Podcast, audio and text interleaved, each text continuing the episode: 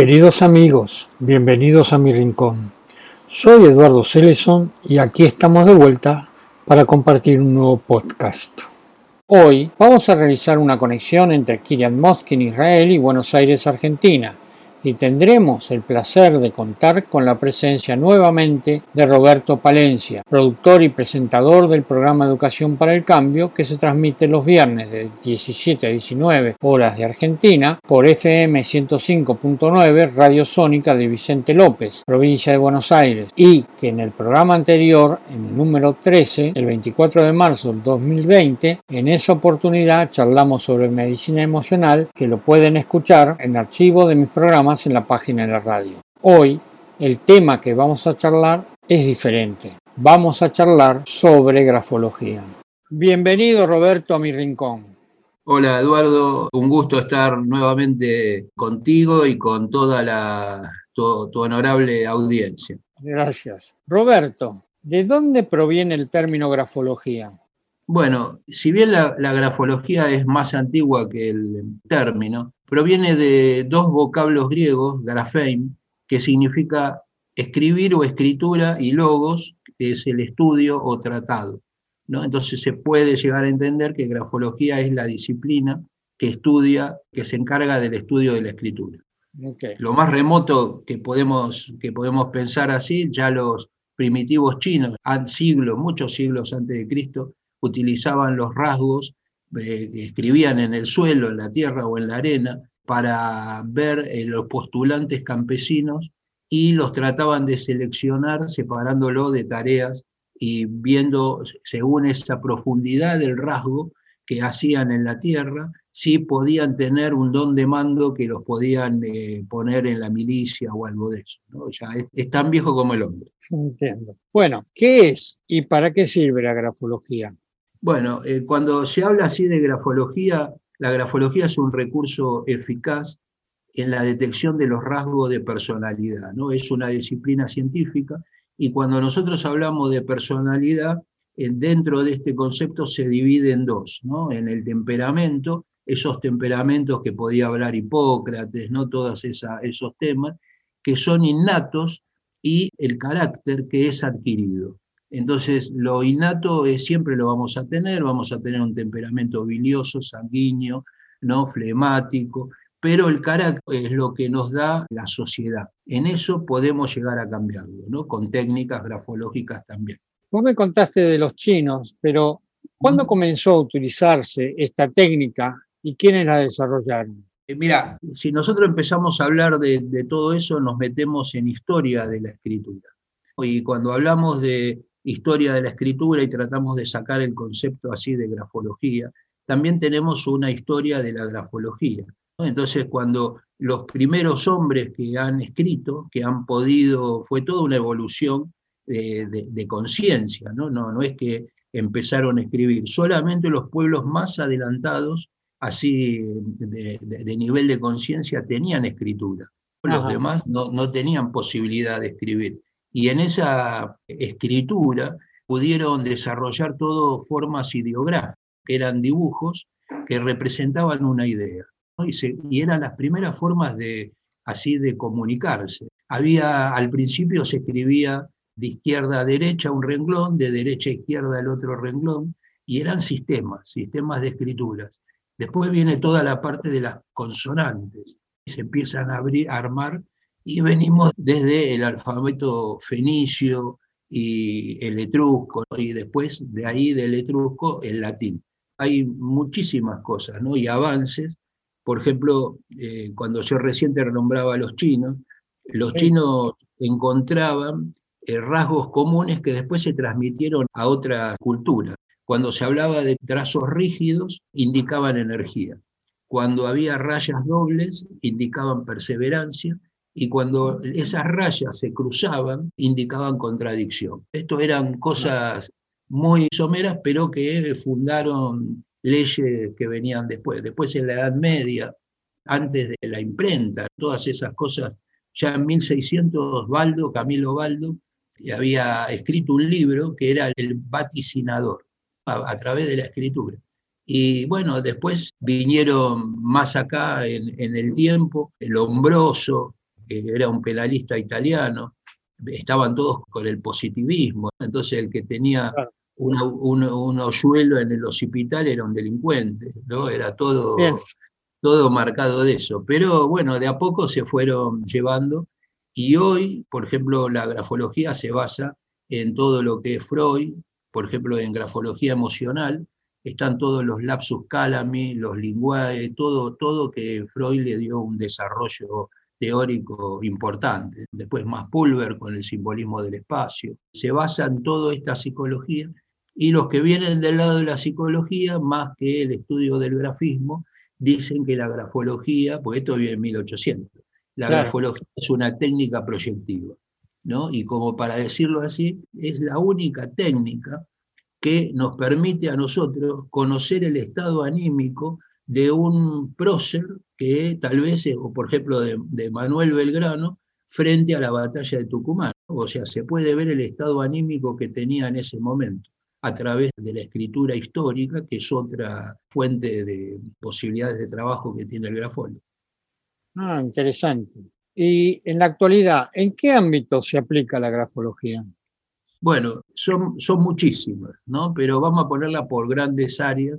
Eh, por ejemplo, en el área judicial, pericial, los grafólogos son designados como peritos de oficio cuando los manda un juez o de parte cuando los pide un abogado o un profesional para trabajar en fueros penal, laboral, civil, comercial.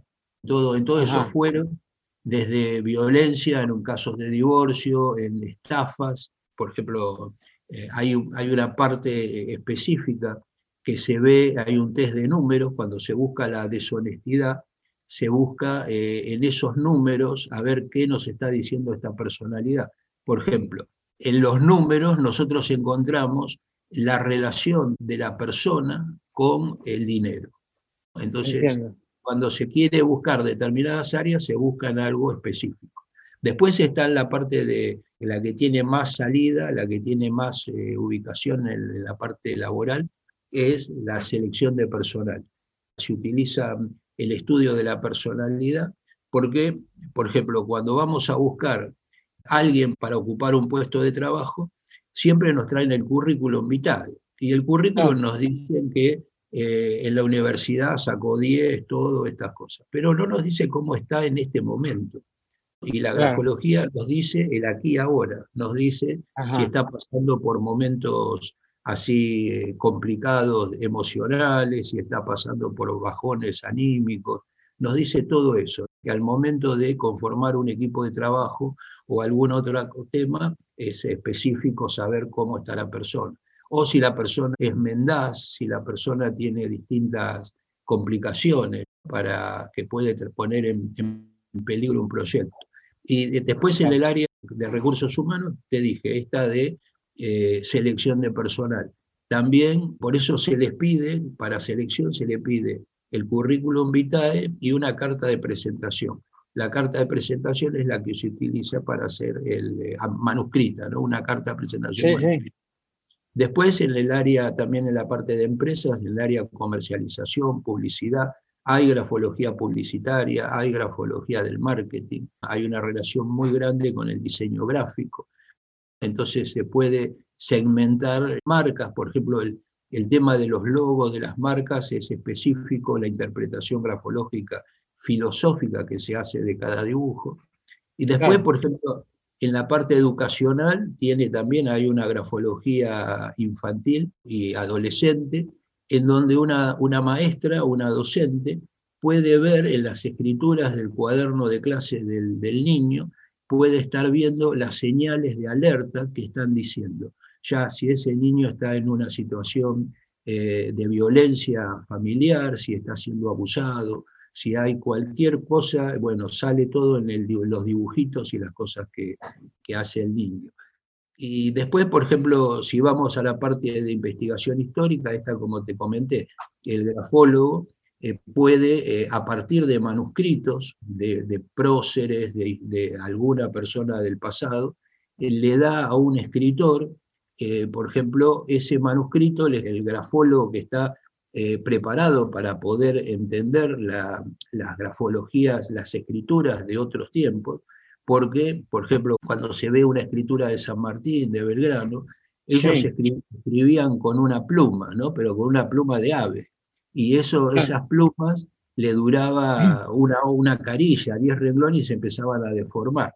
Entonces todos esos grosores que, que hoy el bolígrafo los hace más uniformes, en esa época se deformaban, pero no era un rasgo de personalidad, sino era porque el elemento escritor se estaba deformando. Entonces todo eso se va estudiando. Y después, bueno, quedan, quedan unas, eh, por ejemplo, unas cuantas áreas más. Por ejemplo, es utilizado por los servicios de inteligencia. En la NASA, eh, por ejemplo, cuando ingresa alguno para hacer un estudio así para, hacer, seguir la carrera la carrera aeroespacial se le hace todo un, test grafológico. No tiene gran difusión, pero se utiliza en muchísimos aspectos. Qué bueno. Perdóname, perdóname. Me olvidaba. Me, olvidaba una que también es muy específica. está muy interesante, sí. Que es la parte de grafopatología. Nosotros, a través de la escritura, se puede saber las enfermedades, por ejemplo, una enfermedad cardíaca tres o cinco meses antes de que se manifieste orgánicamente. Todas las enfermedades se pueden llegar a, a ver, después hay que chequearlas con otros elementos, ¿no? Pero esta grafopatología está muy conectada con la parte forense, cuando se ven eh, escrituras de alcohólicos, de violentos, de, drogadictos. Bueno, esas, todos esos temas trabajan en, así en relación, ¿no? uno con otro.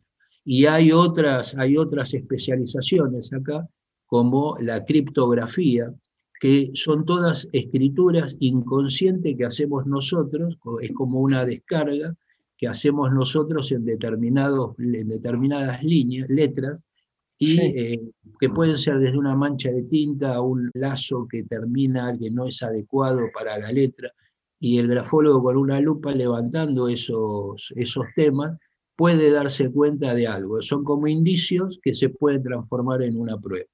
Pero entonces, la firma, yo hago una firma. Sí. ¿Qué, está indicando la firma? En parte lo dijiste, pero, o sea, dijiste en la escritura, pero en la firma normalmente son diferentes. O sea, uno escribe de una forma y firma de otra. Pero, ¿qué te indica una firma? La firma es el yo, es como marca el sello o la personalidad pero eh, también cuando se habla de firma hay que separarla, la firma de la rúbrica.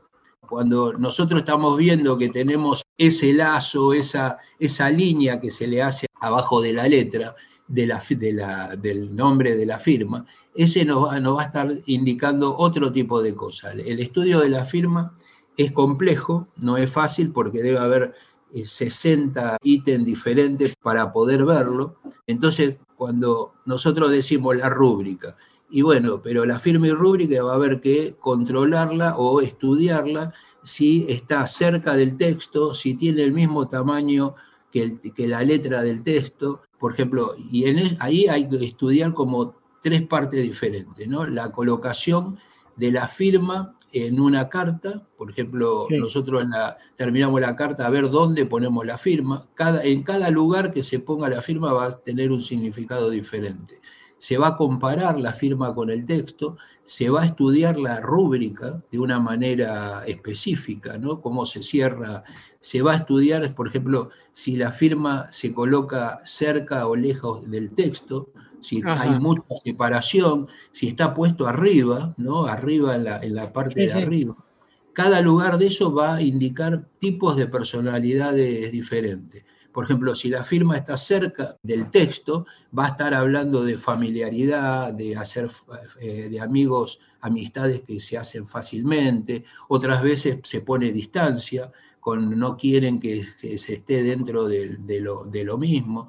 Por ejemplo, si la firma está alejada de la, del texto, va a estar hablando de una persona que puede, porque no, no es solo este rasgo nos dice tal cosa, hay que estudiarlo en el conjunto de toda la escritura y ver si esos rasgos se repiten. Porque puede ser que uno lo hizo por un impulso, porque se le movió la mesa, hizo cualquier cosa y salió otra cosa. Hay que estudiarlo si se repiten con asiduidad eh, todos estos por ejemplo, si la firma está puesta a la izquierda, nos puede dar eh, así timidez, poca iniciativa, eh, nostalgia. Puede estar, al, estar al lado de la izquierda, puede estar apegado a la madre. ¿no? Ahí después todo esto se estudia dentro de un simbolismo del espacio. Ah, qué bárbaro. Ahora, si yo la firma la rodeo con un círculo, ¿tiene algún significado en particular? Bueno, ese círculo que vos referís es la rúbrica, ¿no? Ah. Y, por ejemplo, eh, eh, si la rúbrica es así envolvente, en general puede estar hablando de espíritu de lucha, contradicción, pero acá siempre hay rasgos positivos y negativos. Si es negativo, puede ser una persona que le gusta llevar, llevar así la contra en todas las cosas, puede ser una persona que se protege, una persona así eh, desconfiada, puede tener temor, puede ser un embustero, sentimientos de, inferioridad, ¿no? Son muchas de las cosas que hay que estudiarla en el contexto general, ¿no? Sí. Entiendo. Yo tengo entendido que todas las letras tienen alguna característica distintiva. Sí. Por ejemplo, ¿qué significa la L en grafología?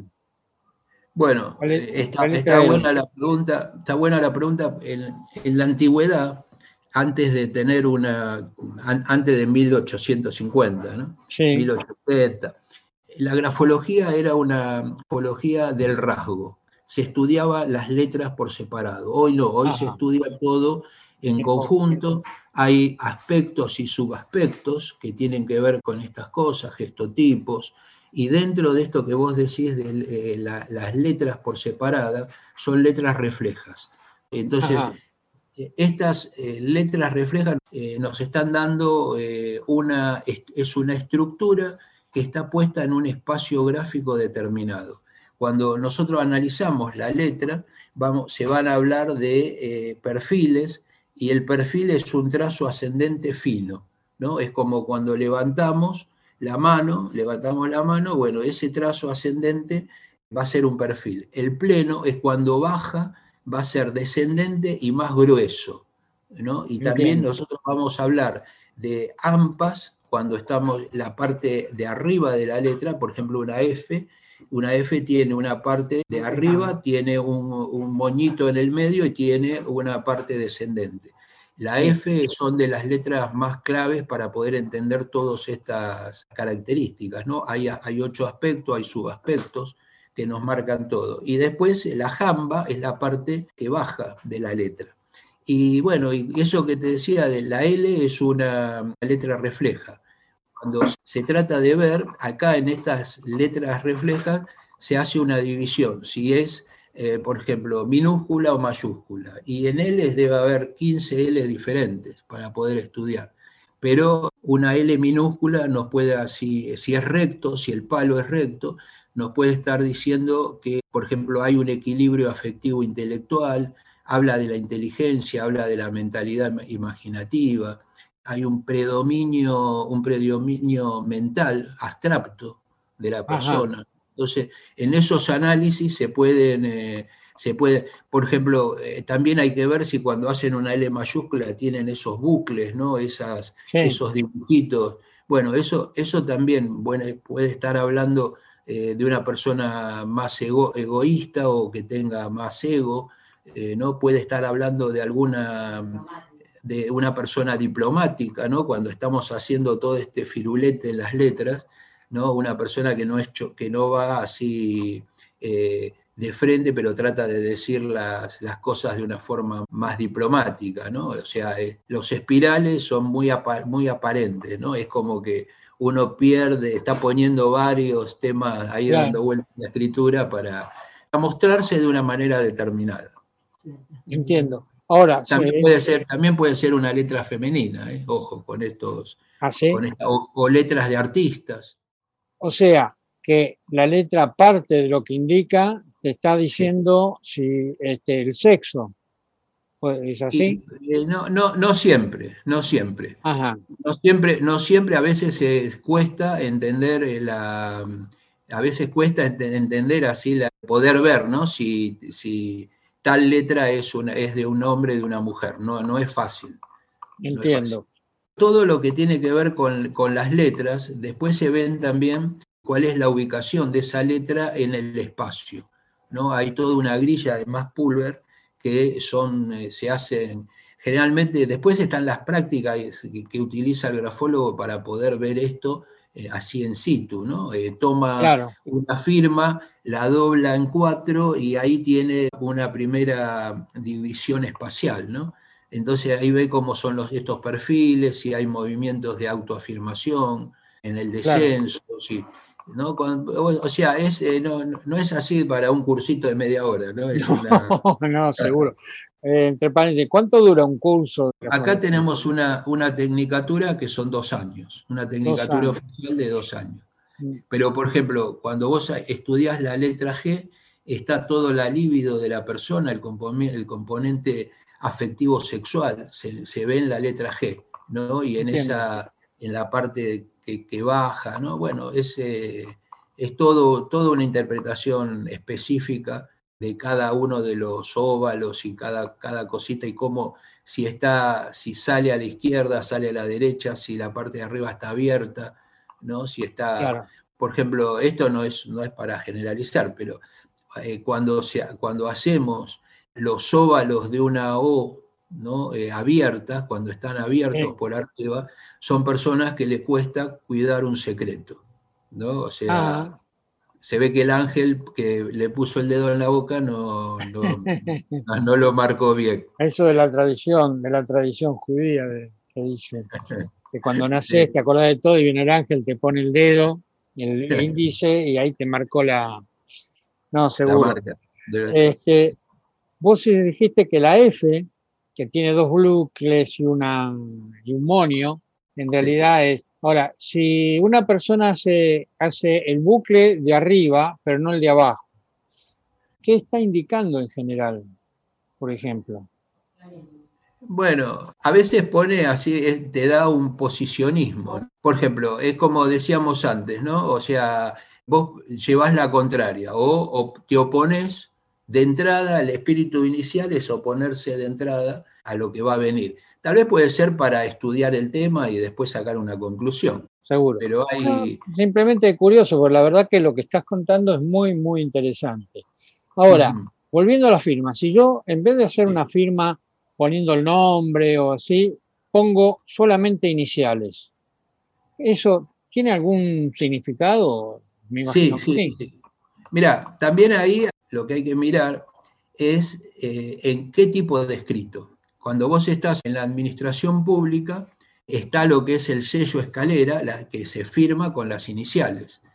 Y, entonces ahí ya es algo que está, está bien hecho porque estás tomando. Generalmente cuando uno firma con iniciales está presentando eh, un carácter evasivo en las situaciones, que no te querés mostrar como sos.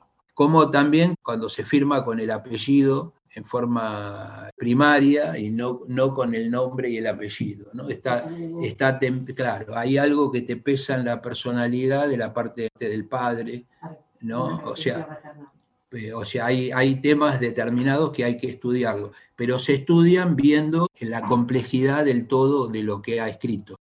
Y después, bueno, hay, hay, hay muchas de, todos estos que, eh, que son estudios particulares, porque Claro. Eh, hay uno que te dice, bueno, esto no, lo encuentro en, una, en un tema determinado y estudié, hice todo esto y no me sale nada, y después en una particularidad, porque según dicen los antiguos, la grafología tiene cerca de más de un 90% de precisión. Lo que fallan son los grafólogos.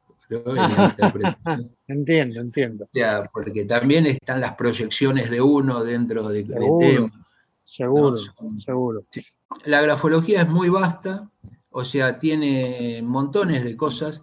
Por ejemplo, se utiliza hoy en, gran parte de América, se utiliza el polígrafo, ¿no? Para selección de personal, por ejemplo, toda la zona del Caribe, México, Estados Unidos, se utiliza para, seleccionan al personal vía el polígrafo. Entonces le hacen preguntas, ¿usted eh, traicionaría a la agencia en algún momento? Y la persona siempre va a decir que no, ¿no? En el, tema.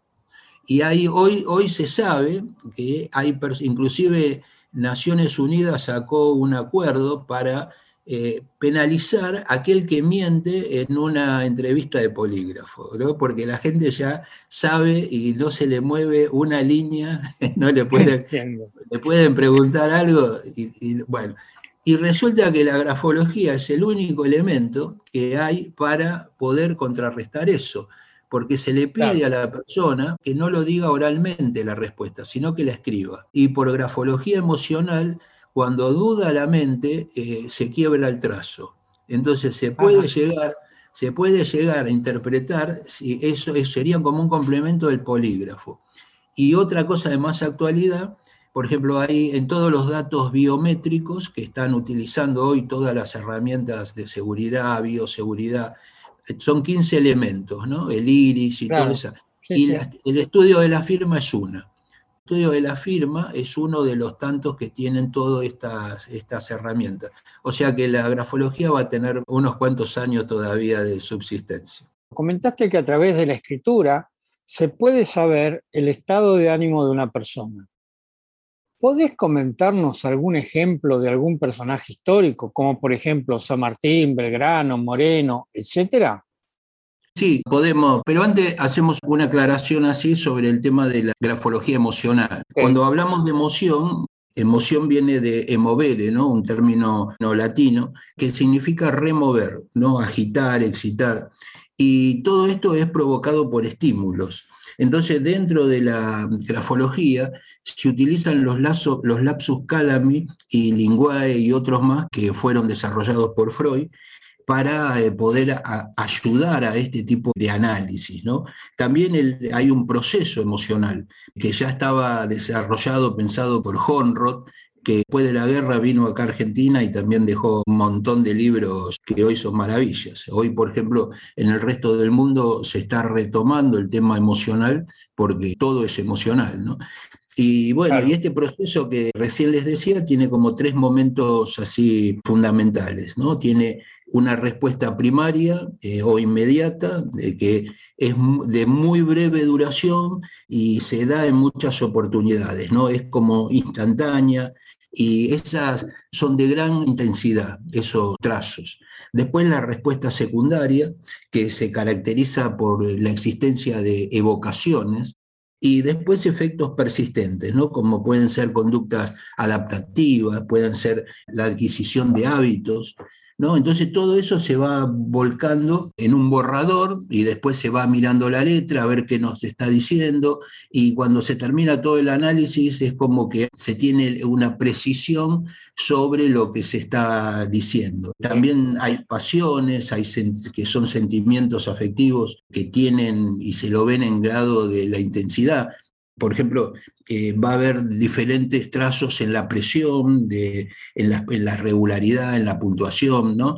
Y después hay una gran cantidad de correspondencias con todos los temperamentos hipocráticos, ¿no? Eh, y, hay, hay, cerca de 15 clasificaciones diferentes, hasta las más modernas de Jung, ¿no? Pero bueno, los lapsus calami se van viendo y, por ejemplo, se pueden distinguir en temblores, en desvíos, de la dirección así originaria del trazo, pero siempre hay que mirarlo porque hay que mirarlo y ver que no sea otra cosa, porque también esos temblores pueden estar marcando algo que es de grafopatología, ¿no? que pueden ser de alcoholismo, drogas o algún problema neurológico. ¿no? Entonces, eh, todo eso se mira y se van descartando ciertas cosas para poder llegar a esta y después un tema también importante, hay una métrica que se utiliza, que podemos llegar a sacar, esto es de un autor argentino, eh, Pedro Foglia, que eh, si bien era italiano, vivió acá en la Argentina muchísimos años.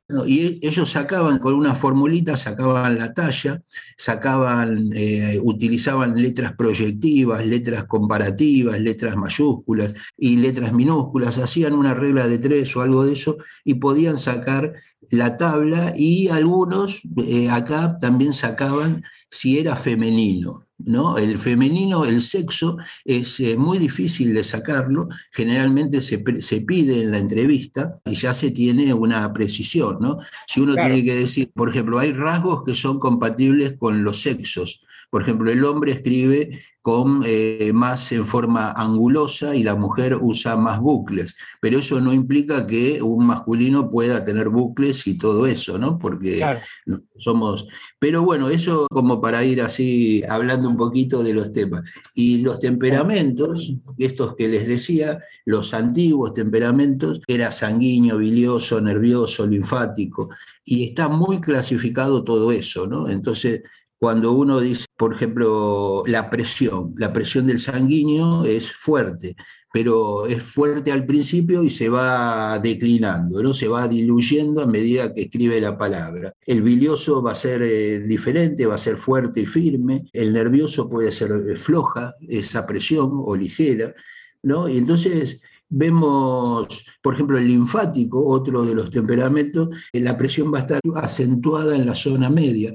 Hoy todo lo que es grafología emocional es la, es la zona media de la escritura. ¿No? esa zona que es la zona del corazón, pues también hay una correspondencia con eh, los órganos del cuerpo, eso se utiliza más en grafopatología, pero se va viendo estas precisiones, entonces uno ya tiene una multiplicidad de elementos como para ir chequeando y descartando. Y con respecto a lo que decías de los personajes históricos, de personas que han sido notables, y sí, hay una facilidad cuando la persona, por ejemplo, es muy conocida y hay una cantidad de libros y una cantidad de documentos que lo van pintando de una manera determinada. Entonces uno, acá es fundamental el conocimiento de la historia, porque cuando tomás a alguien, no es lo mismo alguien del siglo XX, del siglo XXI, las características sociales, el entorno social, todo eso es diferente y el grafólogo lo tiene que tener. ¿no? Por ejemplo, si nosotros nos referimos a un análisis emocional de, Manuel Belgrano, un gran personaje de la historia argentina, se presentan eh, así existencia de estos lapsos cálamis enfáticos, ¿no? Va, va a haber retoques, va a haber borroneos, va a haber saltos y en, de determinadas palabras. Hay otros estudios secundarios que también se utilizan para poder determinar esto. ¿no? Hay que pensar que el elemento escritor de esa época era una pluma de ganso, que no duraba tanto, ¿no? y se tenía un tintero y se iba escribiendo, o sea que no es lo mismo hoy con un bolígrafo y tener todas estas precisiones. ¿no? Entonces, cuando escribía Belgrano, también era una persona muy instruida. Hay que tener en cuenta también, eh, o sea, acá se hicieron unos análisis de una carta que se le manda al Papa de la época, pidiéndole, él le pide en forma manuscrita la autorización para poder tener acceso a los libros prohibidos de la Iglesia, libros que él se los copió eh, manualmente y cuando vino acá a Buenos Aires, a los chicos de nueve años ya le hablaba de, bueno, de libros que después iban a ser los que marcaron la Revolución Francesa, ¿no? ya libros que se habían utilizado en la Revolución Francesa y todo eso. Y bueno, entonces lo que planteaba esta grafología emocional de Belgrano, en estas, ¿por qué marcó esto? Porque cuando el personaje es muy notable, se hace generalmente, no es lo mismo, se lo divide por periodos históricos. No es lo mismo el grano de los 15 años, que cuando participó de las invasiones inglesas, y es totalmente diferente al de los 50 años. Generalmente era una edad tope y, y la letra de los 50 años ya era una letra que eh, significaba senilidad, ¿no? O sea, ya estaba como cansado, era la letra de una, de una persona senil, y, él se daba cuenta de esas cosas y trataba de, hacer estos determinados retoques y todo, ¿no? Entonces, eh, por ejemplo, en estos casos no se habían tenido en cuenta consideraciones que hoy se utilizan, como los marcos, como los márgenes, la, la presión, todos esos ornamentos que utilizaban para escribir. No, no está puesto en el estudio, ¿no? Sí, esta solicitud de Belgrano al, Papa Pío VI para que le, autorice. Y las letras de él son, son las letras que se utilizaban en la, en la época, ¿no? O sea, dirigida muy protocolarmente, ¿no? O sea, era, marcaba el estilo de personalidad que, que ya tenían, ¿no? Diplomático. Entonces hay escasez cuando uno busca palabras determinadas por lo rudimentario, ¿no? De, de la nitidez de estos documentos. A veces uno no tiene el documento original y ya tiene muchos años. Todo esto nos hablaba que Belgrano era una persona que era, poseía y era dueña de una claridad de ideas ¿no? y conceptos. Tenía una marcada tendencia a la justicia, un gran sentido de la organización. O sea, eso también se lo atribuían a la edad, ¿no? De como que él necesitaba tener todo planificado, ¿no? Y que habla de eso. O sea, él, hay otro documento posterior donde él le escribe así como lastimeramente a San Martín, diciendo que él no era militar y que se encontraba, lo habían puesto a cargo del ejército del norte y cómo iba a ser él, ¿no? Y todo. A lo que San Martín decía, no es militar, pero es el mejor estratega que tenemos, ¿no? O sea, habla, hablaba de ese tipo de, de, y sabía, ¿no? Porque no era una persona, era una persona que tenía firmeza, por un lado, en sus convicciones, pero no era de origen, era un abogado, no era de origen militar que podía, inclusive hay libros donde rescataban los militares en, cuando estuvo en la batalla de Tucumán, donde había, se había hecho la batalla y él no había dado un grito para impartir una orden, no, no, no, no utilizaba y se llevaba, porque esto también era parte de sus conocimientos, se llevaba una imprenta de campaña para eh, generar los bandos cada vez que él llegaba a un pueblo. Y era profundamente religioso y entraba con la Virgen, porque se los tildaba de que los patriotas eran totalmente así, que no querían la religión, ¿no? Entonces cuando entraba a los pueblos, pues, tenía un conocimiento y como eso nos marcaba una tendencia a la justicia y ese gran sentido de organización. Eso está también puesto en estas, en estas letras. Eh, marca flexibilidad, tiene, es adaptable, eh, tiene predisposición, es receptivo. Esto le permitía mantener relaciones fluidas con sus accidentales interlocutores. Él necesitaba, no era una persona solitaria, era una persona, bueno, tenía mundo, él eh, se podía presentar en, en, una gala y bailaba el minué hasta estar defendiendo enérgicamente una postura a favor de la libertad, ¿no? O sea, todo ese tipo de características, o sea, se manifestaba un temperamento linfático y bilioso, ¿no? O sea, en los dos en algún momento podía estar, cuando escribía, escribía podía estar eh, desordenado, pero tal vez todo eso viene de la gran inclinación que tenía él por las ciencias económicas. Hay un escrito, otra persona que estaba con él, que había venido acá al país, iban caminando por lo que hoy sería la Richeri, ¿no? Entonces veían que había tolderías y en esas tolderías había el padre, la madre y los hijos sentados mirando el cielo, no haciendo nada. Y él se desesperaba, dice, ¿cómo puede haber una persona improductiva y acá no haciendo nada? Bueno, algo parecido a lo que tenemos hoy, ¿no? Pero, pero, pero bueno, ya, ya estaba en esa época, ¿no? Y después una tercera etapa donde él ya era, ya estaba más mayor, falleció casi a los 50, 51 años, y se muestra la distribución de la escritura es clara, por ejemplo, no se invaden los renglones, mantiene una claridad de ideas, cuando uno escribe y el renglón de abajo se confunde con el renglón de arriba, eso es como que está marcando alguna confusión, claro, hay una invasión en la zona superior con la inferior de la otra, y bueno, y eso está hablando que eh, cuando no se invaden mantiene su claridad de ideas, es cauteloso al dirigirse a los demás, O sea, eh, piensa más que antes de soltar la lengua, ¿no? Entonces eso hablaba de una persona que manejaba todas estas cosas. Y bueno, eh, a veces también la dimensión de las letras es pequeña, pero eso también está relacionado con la época, por ejemplo, con la escasez del soporte donde uno escribe, eh, por ejemplo, en Segunda Guerra hay muchos que escribían en forma chiquita para economizar el papel, porque no había papel. Entonces, eh, eso también está mostrando de un sentimiento modesto con respecto a sí mismo. Y tampoco hay que estudiarlo esto porque si nosotros vamos a escrituras que son del pueblo de Brasil, que son más expansivos, el término medio eh, de Brasil es grande con respecto al nuestro. O sea, son formas que hay que estudiarlas también. ¿no? O sea, bueno, hay, son muchas las precisiones estas en donde se va estudiando. Hay, en estos casos tenemos una facilidad de encontrar material porque, bueno, fueron padres próceres, padres de la patria, donde se escribió mucho, ¿no? Y se pueden hacer conclusiones más llevaderas. Por ejemplo, si nos vamos a, Sarmiento, Sarmiento también en la juventud, él estuvo en luchas así entre unitarios y federales en toda la región de Cuyo, y el padre y él ya estaban en, filas unitarias.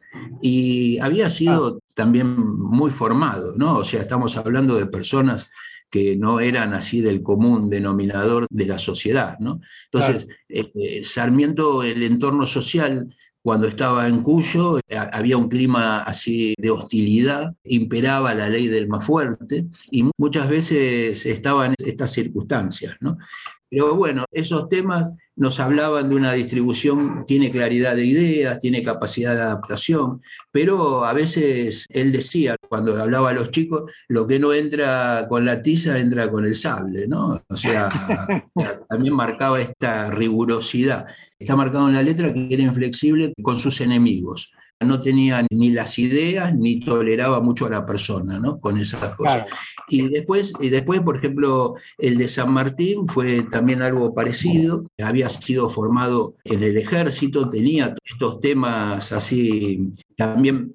Eh, al igual que los otros próceres, tiene una distribución que es clara, eh, tiene claridad de ideas, sabía, era impulsivo, con ideas agresivas y combativas. ¿no? O sea, eran, eran personas que, si bien al contrario de los otros dos que, estuvieron en la parte militar, San Martín había sido formado militarmente, ¿no? Y en su firma, por ejemplo, marca seguridad, claridad de sus intenciones, hay un optimismo, un equilibrio entre el optimismo y el pesimismo, ¿no? O sea, marca, va marcando distintas particularidades que se corroboran con sus actividades eh, históricas.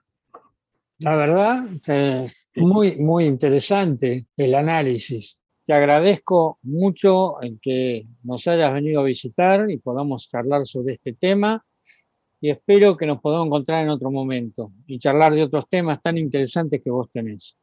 Gracias. por favor, es un gusto y un saludo para vos y toda la audiencia. Muchas gracias.